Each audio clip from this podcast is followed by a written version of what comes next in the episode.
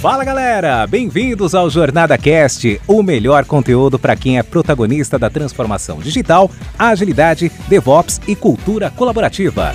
Essa iniciativa é realizada com todo carinho pela comunidade Jornada Colaborativa, que é formada por pessoas apaixonadas em compartilhar conteúdos inspiradores com ajuda financeira para instituições carentes. Aqui você ouvirá entrevistas com convidados especiais, incluindo cases práticos dos nossos livros, e terá diversos insights para aplicação no seu dia a dia. O Jornada Cast agradece às organizações que contribuem para uma comunidade ainda mais forte e a nossa terceira temporada é patrocinada pela Dynatrace, uma grande empresa que é referência em tecnologia e DevOps.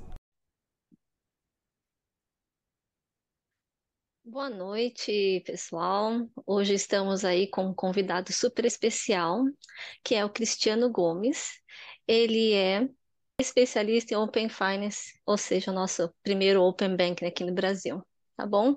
Hoje ele é superintendente de plataformas digitais e ecossistemas no Bradesco Experience.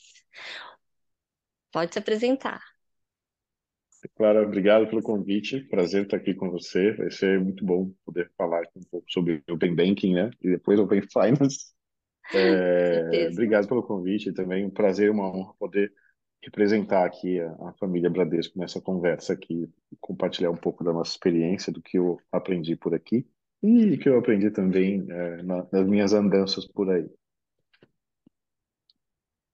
Super obrigada. Acho que é bem importante a gente comentar, né, que você é uma pessoa bem influente, palestrante, né?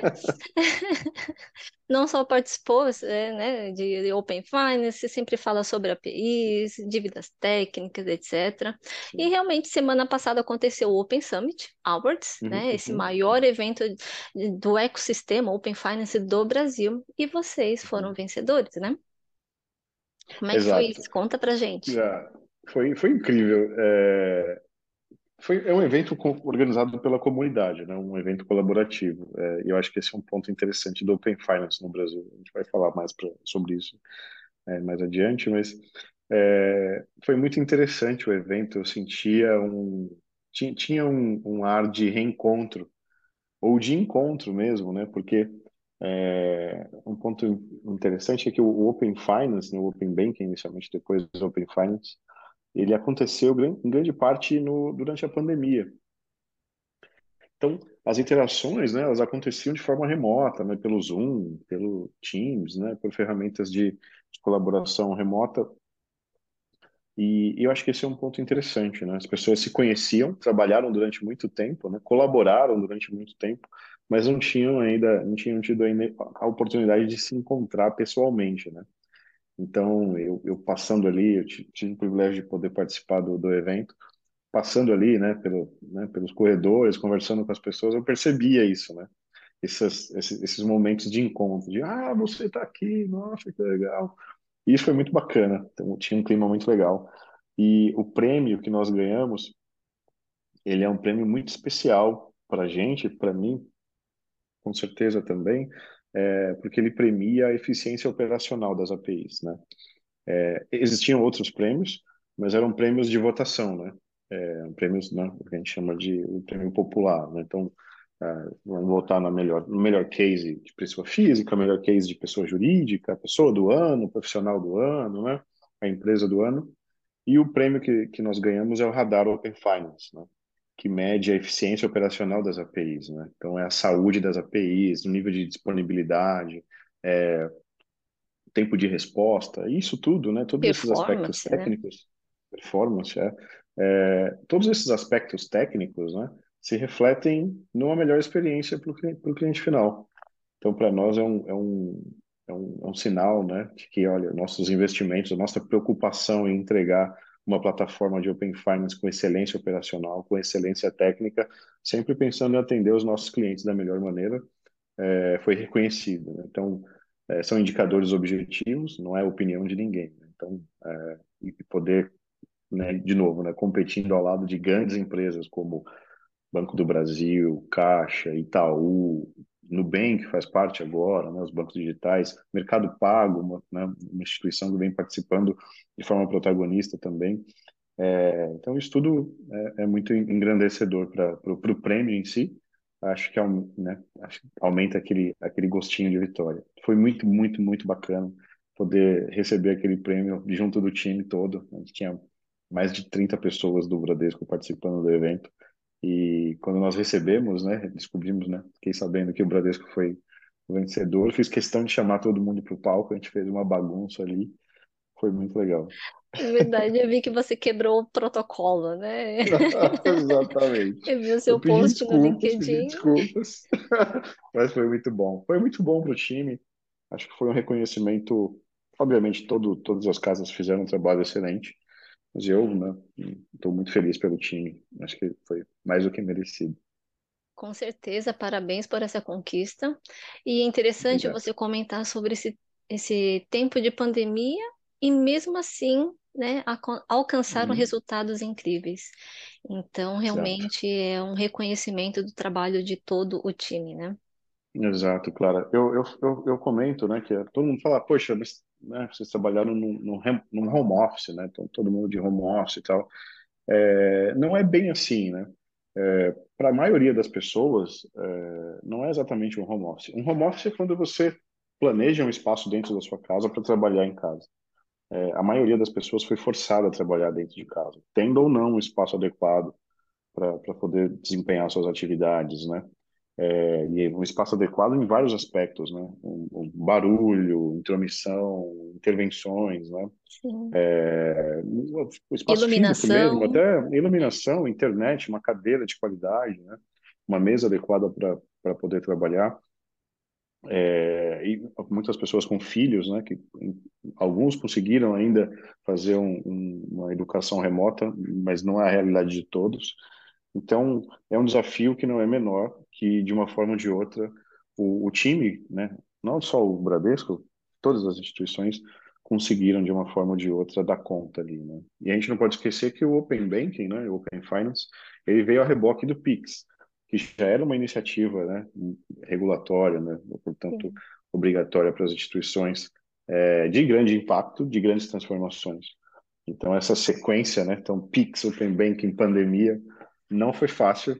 É, eu acho que as pessoas deveriam estar muito orgulhosas do trabalho que fizeram durante esse, esse período. Teve um grau de desafio um pouco maior do que se não tivéssemos em período de pandemia, né?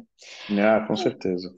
E aí, voltando ali para os primórdios, para o começo, né? Você participou Uhum, do Open Banking desde o início, né? uhum, Então, conta pra gente como foram os principais desafios e dificuldades aí, ou até uhum. como o time foi estruturado. Claro, claro. É, eu, eu tive uma, uma, uma participação muito privilegiada no Open Banking, né? Porque antes de chegar ao, ao Bradesco, eu, eu participei do início do Open Banking pelo Santander. Um abraço para o time Santander. É, empresa incrível também, tenho muito respeito e admiração. É, e o Santander, por ser um banco, né, de origem europeia, a matriz do Santander fica na Espanha e ele tem, né, operações em diversos países da Europa. Então ele tinha operações no Santander, né, no Reino Unido e tinha a operação do Santander na Espanha. E lá na, na, na Europa, já, esse movimento de Open Banking já acontecia, né? Já era uma realidade. Muito impulsionado pelo PSD2, né? Que era a iniciativa de proteção de, de dados, né? Lá do, do da, da zona da, da, da região do, né? da zona do euro, né? Na Europa. É, então, Santander e Espanha participavam dessa discussão via PSD2 e o Santander de UK, né? É, do Reino Unido, participava do Open Banking do Reino Unido. É, e por né, coincidência ou, ou né, por, por sorte, o, a implementação de Open Banking que foi utilizada no Brasil como referência foi justamente a operação de Open Banking do Reino Unido. Então, poder ter essa, essa troca de informações, né, poder aprender com as lições aprendidas deles, é, entender o que funcionava, o que não funcionava bem, poder entender os principais desafios de uma implementação que já estava em, em curso, né? Já, já, já estava em produção, enquanto a gente ainda estava discutindo os desenhos. É, isso nos, nos permitiu ali ter alguns passos, né? Alguns é, é, ter um ponto de partida avançado com relação aos nossos competidores aqui no Brasil. Bem legal Então utilizar muito as lições aprendidas, né? Exato. Então, desde a escolha de ferramentas até é, pro, é, atenção a alguns, alguns aspectos da implementação, é, interação com outras áreas dentro da organização, né? Quando a gente fala de Open Banking, né? Para quem não está muito familiarizado com, com as instituições financeiras, né? São diversos departamentos envolvidos, né?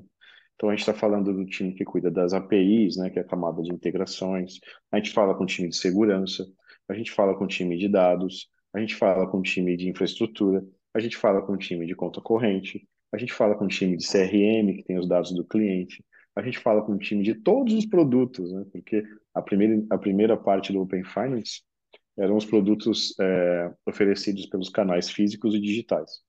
É, e a maior parte das instituições não tem essa informação consolidada. São vários sistemas né, que vão sendo construídos ao longo do tempo para atender os diferentes produtos e serviços. Né? Então, o Open Finance traz esse desafio. Então, poder aprender né, é, de, de, antemão, olha, isso aqui vai pegar, ó, toma cuidado com isso aqui, isso aqui a gente teve muita dificuldade, já se prepara, né? Então, a gente teve ali uma... Com certeza. A gente, pode, a gente pode se preparar de forma, talvez, antecipada. Tanto é que a gente já, dentro do, do, do, Santander, a gente já tinha algumas iniciativas utilizando a API nos moldes de Open Banking do Reino Unido, fazendo integrações com alguns parceiros, é, e isso nos preparou para essa iniciativa do Open Finance lá, lá no Santander. É, e eu tive né, o privilégio de poder acompanhar a entrada em produção da primeira fase do, do Open Finance pelo Santander. É, depois saí, fui trabalhar é, tive uma oportunidade para trabalhar na TOTWORKS como consultor, né, diretor de tecnologia na TOTWORKS, e na sequência, seis meses depois, fui convidado para me juntar à família Bradesco, é, e aí já acompanhando ali os finalmente, né, as últimas, as últimas etapas ali para a entrada da fase 2. É, e de lá para cá a gente vem trabalhando muito para e a minha responsabilidade aqui, né, que é cuidar da camada de APIs e da plataforma Open Finance, né? É, é, então, assim, para mim foi uma experiência muito, muito interessante. E, e, é um pouco disso, né? E, e, o Open Finance, ele, ele, ele é colaborativo, né? Eu falei aqui de duas instituições, né? O Santander e o Bradesco, mas ele, ele é discutido em diversas esferas, né? Quando o, o Banco Central se posiciona, né? É, Para quem não conhece, né, a gente tem uma dinâmica que é: você tem o Banco Central, você tem as organizações, né, as confederações que cuidam de cada classe de instituição financeira, e dentro dessas, dessas confederações você tem as próprias instituições. O Banco Central estipulou como obrigatória né, a participação no Open Finance inicialmente. As empresas que fazem parte dos segmentos S1 e S2. Né? E acho que todas elas, salvo engano, é, fazem parte da FEBRABAN. E os, as instituições né, que faziam parte da S1 e S2 eram Santander, é, Bradesco, Itaú, Caixa, Banco do Brasil, BTG Pactual, Banrisul, Banco Nordeste, é, acho que o BNDES não faz parte da FEBRABAN. É, Banco Safra, Citi, o Deutsche Bank e o BV. Acho que essas eram as instituições obrigatórias. Então, essas participavam obrigatoriamente das discussões, inicialmente dentro da FEBRAVAN, é, e as outras instituições, ainda que não tivessem obrigatoriedade né, de participar, foram convidadas a participar de forma facultativa e poderiam participar das definições, né? Uma das definições do Open Bank, né? Isso foi interessante porque isso permitiu que essas organizações viessem né, para as discussões é, é, de, forma, de forma muito equilibrada. Né? Então, no, no, no, essa diferença entre as grandes instituições e as pequenas não existia. Então, a FEBRABAN tinha direito a um voto né, na hora de decidir, assim como a, a, a BBC, que é dos bancos médios, é, tinha direito a um voto assim como a, a, as instituições das fintechs tinham direito a um voto. Então, o Banco Central trouxe esse equilíbrio. Né? Tem um aspecto importante que eu achei e acho ainda, né, que talvez a gente teve um, um certo desequilíbrio, porque o que a gente percebia era que algumas instituições, apesar de poder votar, não tinham obrigatoriedade de implementar aquilo que estava sendo votado, né? Então, muitas vezes a gente percebia que não tinha talvez esse, esse equilíbrio entre ônus e bônus. Mas fora isso, foi um, foi um trabalho muito colaborativo, todos puderam participar, discutir, trazer os seus pontos de vista. Foram criados né, grupos técnicos, né, os GTs, grupos de trabalho, para discutir é, a parte de experiência do cliente, a construção das APIs, estrutura de dados, segurança, né? então todos os aspectos do Open Finance foi, foram definidos de forma colaborativa. Então, com participantes dessas diferentes federações, né? da FEBRABAN, a OCB, é, a BBC, a BFintech, então todas essas instituições puderam participar. Então, de fato, quando a gente quando eu olho, né, em perspectiva, é, é possível dizer que tipo, o Open Finance realmente foi uma construção do ecossistema financeiro. Né? Não é um trabalho do Banco Central exclusivamente. O Banco Central de, deu as direções, né? definiu o norte do que deveria ser feito, mas o detalhamento, a definição, as especificações foram feitas todas de forma colaborativa, tendo os grandes bancos a missão de pilotar isso, né? de colocar em produção em fase inicial. Então, para que e acho que foi acertado porque tendo os grandes bancos funcionando isso meio que naturalmente né, traz uma, um, um, nível de participação e adesão muito grande para toda a sociedade. Né? Então, Com certeza. Foi uma, uma, uma, maneira acertada ali de fazer e garantir que o Open Finance fosse, fosse acontecer. O que eu gostei da sua fala é que, independente, digamos, da bandeira, né, da instituição, todos trabalharam em equipe, em um grupo uhum. só. Então, esse foi, digamos, um, um grande ganho, né, para todo o resultado alcançado, né, independente do tamanho dessa instituição. Então, acho que todos, digamos, tiveram votos, né, de participação uhum, e uhum, puderam uhum. colaborar, né, para o bem comum. Então, esse eu acho que foi o grande é, eu até comentei, né, é, é uma grande jornada colaborativa mesmo, né? Que tem tudo a ver com o próprio livro aqui. Uhum, e aí, exato. falando sobre APIs em si, né? O que que, para quem não conhece sobre o que é APIs, né, uhum. você poderia explicar um pouquinho o que que ela tem de impacto em relação ao Open Finance e quais uhum. os benefícios que os clientes podem é, esperar com as APIs, né? É, a, a, API, ela, assim, ela é um acrônimo, né, para Application Programming Interface, ou interface de programação de aplicações, né? É, é um termo super técnico, mas na prática, ela é, a gente pode pensar que é uma forma de integração entre empresas, entre instituições. É, a gente pode pensar, falar, mas poxa, os bancos já não eram integrados, né? É, por que que o Open, qual o valor do Open Finance, né? A gente pode pensar trazendo de novo as instituições para a mesa, né? É, se cada instituição tem uma forma, né, de trocar informações, na prática, eu precisaria aprender como falar com cada uma dessas instituições. Né? É, e cada instituição também teve, deveria aprender como falar comigo. Né? Se a gente levar em consideração que o Brasil tem, assim, tranquilamente, mais de 500 instituições financeiras, né? para a gente falar né, 500 formas de integração, é, e outra, né? essas formas mudam o tempo todo, as empresas estão em constante evolução. Então você tem que construir né, 500 integrações, pelo menos, é, e manter isso atualizando o tempo todo. É, então isso era realmente um trabalho inviável, né? É, e estabelecer um padrão, né? Pô, daqui para frente todo mundo vai falar dessa mesma forma, né? Então quando eu precisar buscar as informações de conta corrente da Clara, eu vou buscar dessa forma. É, nenhuma instituição tem esse poder, teria esse poder, né? De impor um padrão às demais instituições é, e nem de garantir né, que essas instituições investissem tempo e recursos para implementar, né, para seguir esse padrão. Então, meu, na minha opinião, e aí é a opinião do Cristiano, né, é, a presença e o papel do Banco Central foi fundamental nesse sentido, de trazer as instituições para a mesa e dizer, olha, a gente vai estabelecer um padrão, um vocabulário comum, um idioma comum, um esperanto né, do mercado financeiro. Então, todo mundo vai falar esse idioma aqui, né? É, quando eu quiser falar com a Clara, eu vou falar esse idioma e ela vai entender o que eu estou pedindo e vai me devolver o que está sendo pedido.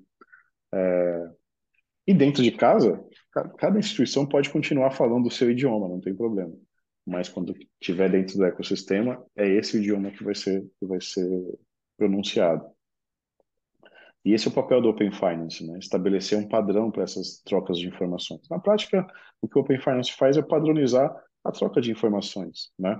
É, hoje a gente tem, vou dar um exemplo do Bradesco, né? a gente tem um produto que é os meus bancos. Né? Então, dentro do aplicativo do Bradesco, os clientes podem ter uma visão consolidada, trazer informações do Banco do Brasil, do Itaú, do Nubank, e ter aquilo, né? todas as informações consolidadas, né? a gente chama aqui de agregador, é um agregador financeiro, né?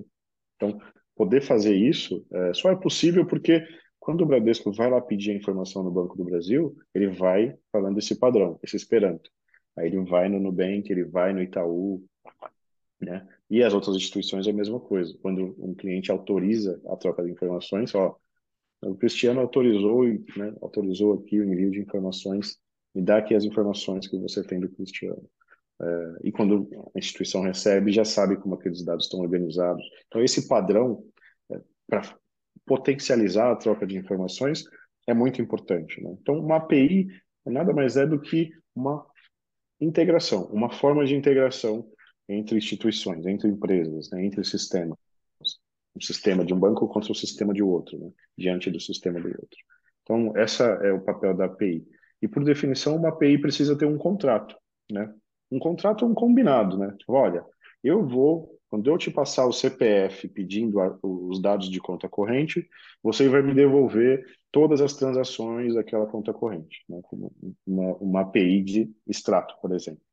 Ah, quando eu te passar o, o número de conta é, e o CPF, você me devolve o valor do, do, do saldo daquela conta. Então, essa é uma API de saldo.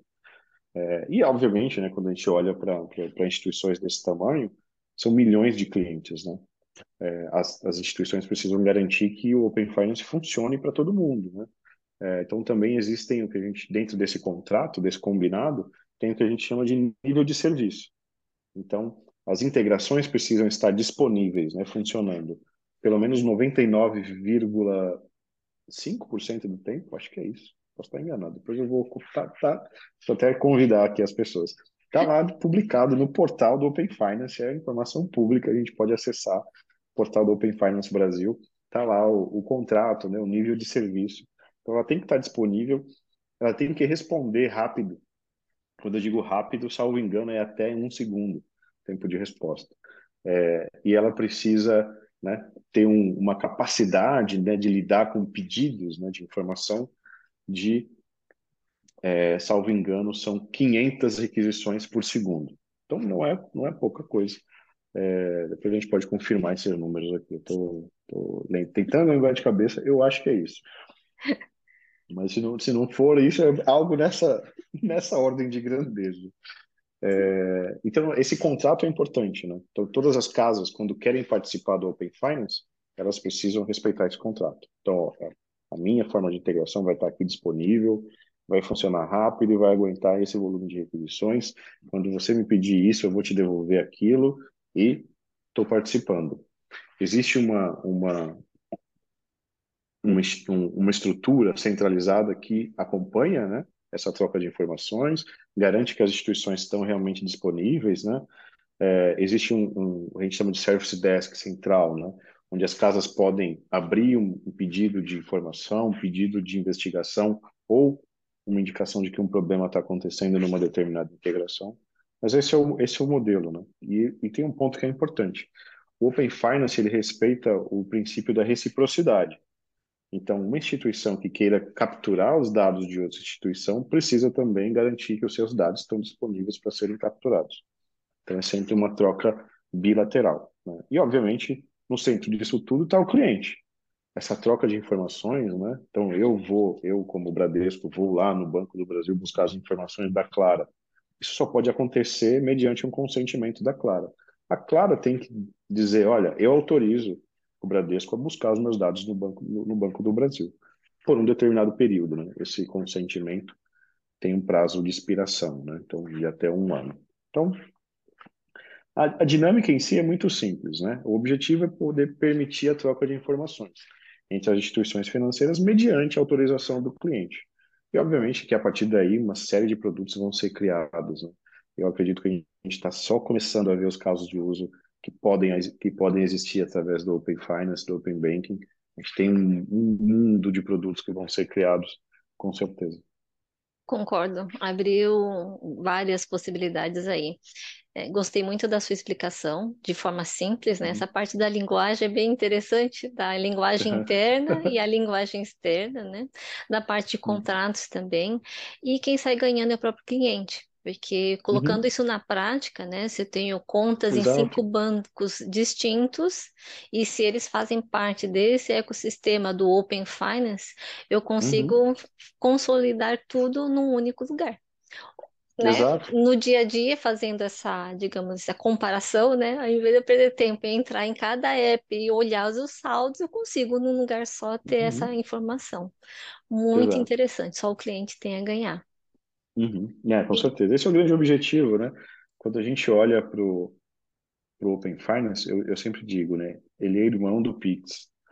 Ele nasceu dentro do, da agenda do Banco Central, que eles chamam de BC Hashtag, é, e dentro do pilar de competitividade. São iniciativas que o Banco Central está colocando em curso para aumentar a competitividade dentro do, do ecossistema financeiro. E quem sai ganhando, né? Quanto mais competitividade, melhor para o cliente. Eu tenho uma pergunta. Quando você comentou que uhum. existe uma, é, um lugar central em que valida se realmente pode ter um uhum. problema ou não, você pode até abrir chamados. Essa instituição ou esse uhum. local seria o Banco Central? Não. Não? Diferente do. Boa pergunta, boa pergunta, Cláudia. Diferente do PIX, existe uma, uma instituição, uma estrutura centralizada, o que a gente chama de convenção, é, que é responsável por fazer a gestão desse sistema central, né? É, é uma estrutura independente, ela não faz parte do Banco Central. Ela é mantida e gerenciada, né, por investimentos das instituições que fazem parte do Open Finance. Então existe um rateio, né, entre as instituições que fazem parte para manter essa empresa, né, essa organização funcionando. E essa organização basicamente cuida do, do que a gente chama né, de estrutura centralizada, que é essa estrutura de, é, de chamados, né, é, de pedidos, de acompanhamento, de monitoração, de gerar alguns relatórios de funcionamento, né? Então, e, e, e, o Banco Central, obviamente, tem uma relação, uma conexão, né, é, com essa com essa organização centralizada, mas ela é absolutamente independente do Banco Central. É uma estrutura apartada, diferente do Pix. Quando a gente olha para o Pix, né, existe uma estrutura centralizada que funciona dentro do Banco Central, em que todas as instituições estão conectadas, né? Esse é um ponto importante. Do ponto de vista de topologia, o Pix ele é centralizado. Tá? Então existe o, sistema Pix funcionando dentro do Banco Central, as instituições se conectam nele. Do ponto de vista do Open Finance, a topologia dele é distribuída. Então, cada instituição tem as suas APIs e cada instituição se conecta às, às outras instituições diretamente. É, não existe um intermediário. Né? Então a topologia é diferente é totalmente distribuída. E o Pix tem uma topologia centralizada. É por isso que, nesse caso, eu acho que é acertado. O Banco Central não precisa participar. Entendi. E aí, um outro ponto também que eu fiquei na dúvida é se isso uhum. é, é, não está sobre, sob a jurisdição ou sobre acompanhamento né, do Banco uhum. Central. Quando você falou em disponibilidade, quem é que mede a uhum. disponibilidade? E se alguma uhum. instituição né, também não conseguir atingir essa disponibilidade determinada, né, de 99,5%, uhum. por exemplo, do tempo, uhum. é, que tipo de é, retaliações, multas? Uhum. O que, uhum. que existe contra uhum. a instituição? Quem mede? Como, uhum. como isso acontece? Se a penalidade uhum. também é sobre um período, né? Tipo, ah, se você não garantir, você vai ficar um tempo sem poder trabalhar com Open Finance. Como é que funciona? Tá, boa, boa pergunta, claro. É, e eu, eu, já vou adiantar que algumas, algumas partes da sua pergunta já estão definidas, eu vou, eu vou comentar um pouco, outras partes estão em definição é, o que já está definido. Dentro dessa estrutura central, né, desse repositório central, existe uma coleta de informações. Então, essa, essa estrutura central aciona as instituições de tempos em tempos para buscar as informações de disponibilidade. Então, ela verifica né, se aquela instituição está disponível e se as APIs estão funcionando. Existe também uma, uma coleta de informações, né, de, a gente chama de log, né, o, o histórico das requisições. Então, as instituições reportam, né? Olha, estou recebendo aqui, é, tentei acionar a instituição da Clara e ela estava fora. Ou então, eu tentei acionar a instituição da Clara e ela me retornou um erro. Né? Então, todo esse acompanhamento, né, do, além, obviamente, né, do número de requisições, é, existe um acompanhamento também da saúde dessas integrações. Então, essa estrutura centralizada fica, a fica responsabilizada por isso. E, e para custear isso, como eu comentei, né, existe um rateio entre as instituições que fazem parte é, para né, garantir que essa, que essa estrutura tenha o investimento necessário para funcionar. É, isso é, é, por enquanto é isso. Não existe hoje um conjunto de penalidades estipulado. Né? É, o, o, o, grande ponto é quando uma instituição ela não está cumprindo o, o que, o que é pedido pelo Banco Central, essa estrutura centralizada vai emitir um relatório e o Banco Central vai entrar em contato com aquela instituição e vai tomar as medidas cabíveis ali, né? Mas é uma relação do Banco Central com cada instituição. Não cabe a essa estrutura centralizada definir ou aplicar penalidades. Ela é simplesmente um reporte. Olha, a instituição tal não está bem, está fora do contrato. Informa o Banco Central. O Banco Central, numa relação unilateral, né, bilateral com cada instituição, faz as tratativas. Né? Então, isso acontece de forma absolutamente natural é, e, e, é esperado que seja assim. Né? É importante que todas as instituições né, né, coloquem todos os, os, os recursos é, necessários para que isso para que isso aconteça de forma mais, da forma mais fluida possível. Bem legal a sua explicação. Era uhum. um ponto que me chamou a atenção quando você introduziu o tema do, do Pix aí. Uhum. É, aí já estamos chegando no fim, né, alguns minutinhos uhum. a mais aí do nosso podcast, mas uma última pergunta, né? É, se você fosse uhum. começar hoje, né, o que você faria de diferente? Uhum em relação boa, boa ao que pergunta. foi iniciado do Open Finance, né? Hoje, claro, depois de toda a sua experiência aí, olhando para uhum, trás, uhum. o que seria possível fazer de diferente, melhor? É uma boa pergunta. Eu, eu vou tentar, vou tentar responder ela nos dois contextos, né? do, do Santander e do banco e do banco Bradesco. É, no Santander, eu acho que o o que eu faria diferente é experimentar mais teve um aspecto que, que, que nos tocou bastante, que foi é, o, o, banco o banco tinha acabado de começar o uso de cloud pública, né, a infraestrutura de cloud. É, e existia uma isso traz obviamente né, uma série de desdobramentos né, importantes.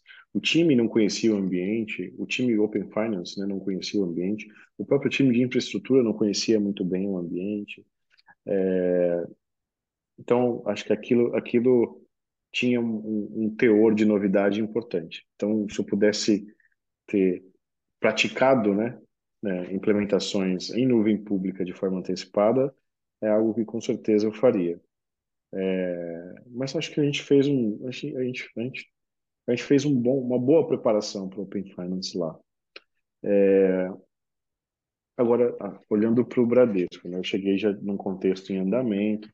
O que eu faria diferente, é, que eu senti aqui, foi talvez ter seguido essa, essa linha que o, que o Santander seguiu, de tentar olhar para outras implementações e antecipar né, é, é, algumas capacidades né, necessárias para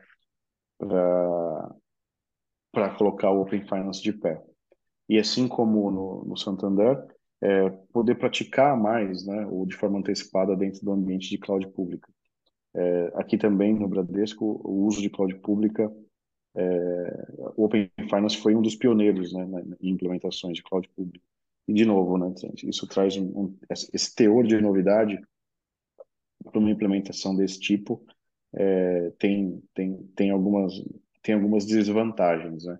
Então, poder poder contar, né, com lições aprendidas nesse tipo de implementação, com certeza teria nos poupado alguns problemas. Um outro ponto que eu faria diferente é uma integração mais forte com os times de, de, de SRE, que é um aspecto que hoje a gente vê como fundamental é, desde a, da, das primeiras especificações é, né, até o acompanhamento em produção. Eu acho que a gente se aproximou e trouxe o time de SRE tardiamente. Né? A, gente, a, a gente poderia, obviamente, olhando. Agora é fácil, né? a, gente, a gente foi, inclusive, é, foi inclusive premiado recentemente pela excelência operacional, né? Exato. resiliência das nossas APIs, mas esse é o sentimento que fica, né? É, a gente aprendeu muito quando a gente se aproximou com, com o time, a gente realmente incorporou as preocupações, né? Com latência, taxa de erro, vazão, né? O throughput, saturação do ambiente, nível de disponibilidade. E a gente fez questão de garantir que essas preocupações estavam presentes, não só no time de SRE, mas também no time de desenvolvimento, né? Ter muito claro, né? Que, olha, esse, esse é o nível de serviço esperado pela API e garantir que a gente entregar isso desde, desde a da prancheta, né? Por assim dizer. É, mas olhando, olhando para trás, eu vejo que é, esse, é, esse é um aprendizado interessante. Talvez até mais importante do que a, a, a, a prática dentro de ambientes de cloud pública.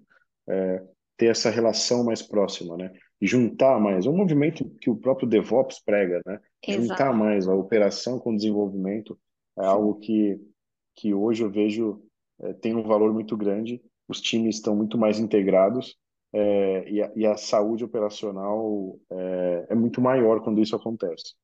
Então, se eu pudesse é, voltar atrás, eu, eu, eu garantiria um, uma cadeira cativa, ou mais cadeiras cativas, para o time de SRE junto dos times de desenvolvimento. Eu acho que é uma, é uma colaboração muito saudável e tem, tem dado muito resultado. E, de novo, né, a gente fala muito do, do, da parte técnica, mas na prática isso se traduz numa melhor experiência para o cliente, né? O cliente ter certeza de que vai abrir o aplicativo, vai funcionar, ele vai conseguir ver os dados de outras instituições, ele vai conseguir ver os dados do Bradesco junto das outras instituições de forma consolidada. É, é isso que o, que o é isso que o cliente espera. espera. Né? É. Exato. E, é, e é o que a gente tem que fazer. No final das contas, a gente está aqui, a gente está aqui para isso. A gente precisa chegar naquele nível, né, que o cliente simplesmente acha que tudo funciona. Ele nem pensa mais que não pode funcionar, né? Já está mal acostumado. A gente está aqui para deixar o cliente mal acostumado. Cristiana, assim, chegamos ao fim do nosso podcast. Foi um bate-papo incrível. Muito obrigada pelo seu tempo, pelas suas explicações. É, quem nos ouve agora, com certeza, vai aprender muito. E se não aprendeu, vai plantou a sementinha do de instigar, né, o conhecimento e procurar mais informações sobre o tema. Mas não tem como mais Exato. a gente é, sobreviver no mundo financeiro sem o Open Finance. Então, muito Exato. obrigada pelo seu tempo, pela sua experiência e nos encontramos em próximos encontros. Obrigada. Legal, Clara, muito obrigado. Parabéns, obrigado pelo convite, foi um prazer estar aqui. Até Últimas palavras, se tiver que eh, dar alguma dica, temos aí dois minutinhos. Eu só queria agradecer a quem a quem está nos escutando agora. Obrigado pelo tempo e atenção. Foi um prazer estar aqui. Espero que tenha tido um bom proveito dessas informações. E quem tiver a, a interesse, pode, pode me procurar na, nas redes sociais, no LinkedIn, Cristiano Gomes, do Bradesco, nesse momento. E tem um canal no YouTube também, Cristiano Gomes Tech. Quem quiser, tá? O convite está feito. Vai ser um prazer ter vocês por lá. Eu te sigo. Obrigada. Obrigado, Clara. Obrigada e boa noite. Boa noite, até mais. Aliás, quem, para quem ouvir, né? Bom dia, boa tarde, boa noite. Bom dia, boa tarde, boa noite. Exato. Obrigada. Tchau, tchau. Tchau, tchau, Clara.